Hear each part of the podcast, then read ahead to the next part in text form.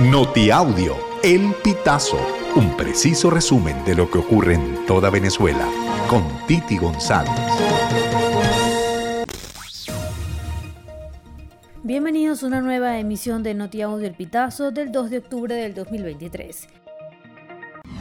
Venezuela y Barbados reactivaron sus vuelos el pasado 30 de septiembre con una frecuencia de dos viajes por semana entre Caracas por la mar y Bridgetown. Uno de los principales atractivos de la isla es que no solicita visa a los venezolanos para ingresar. Es por eso que se plantea como una nueva alternativa para realizar escalas de viaje, turismo o solicitar la visa americana. Los tiempos de espera publicados por el portal del Departamento de Estado de Estados Unidos en su sección de viajes en el Consulado de Estados Unidos en Bridgetown son de 11 días para las visas B1 y B2, mientras que para la entrevista de visa de estudiantes y sus visas de intercambio es de un día. Los vuelos operados por Conviasa van desde los 447 dólares ida y vuelta.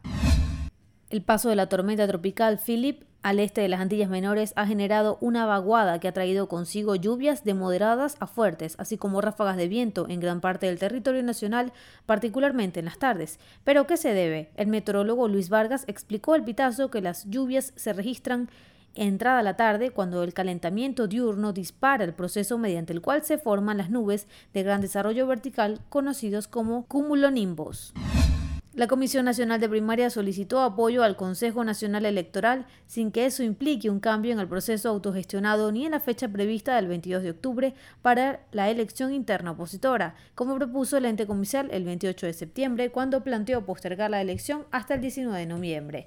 En un comunicado con la respuesta a la propuesta del CNE, la Comisión Nacional de Primaria resalta que en medio de la fase final de los preparativos de la elección y tras consultas con los 13 candidatos, partidos políticos y factores que impulsan la primaria, solicitó al ente el apoyo electoral tal y como está configurada y propuso cinco puntos de cooperación para apuntalar el proceso. Estados Unidos anunció el 21 de septiembre la extensión del Estatuto de Protección Temporal para los venezolanos por otros 18 meses. También anunció que los que ingresaron hasta el 31 de julio del 2023 pueden optar a la protección. Sobre cada caso, el Departamento de Seguridad Nacional adelantó las condiciones para registrarse el viernes 21 de septiembre. El gobernador de Estados Unidos y ex candidato presidencial Manuel Rosales ha recibido este lunes 2 de octubre críticas de dirigentes y políticos opositores por declaraciones en las que afirmó que todos los sectores del país son responsables del éxodo masivo de venezolanos.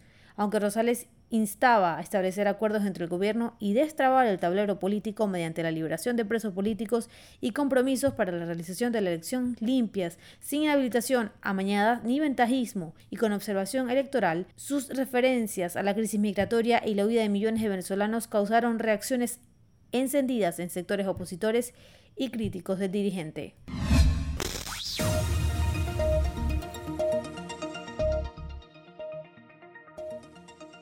Amigos, así finalizamos. Si quieres conocer más informaciones, ingresa a elpitazo.net.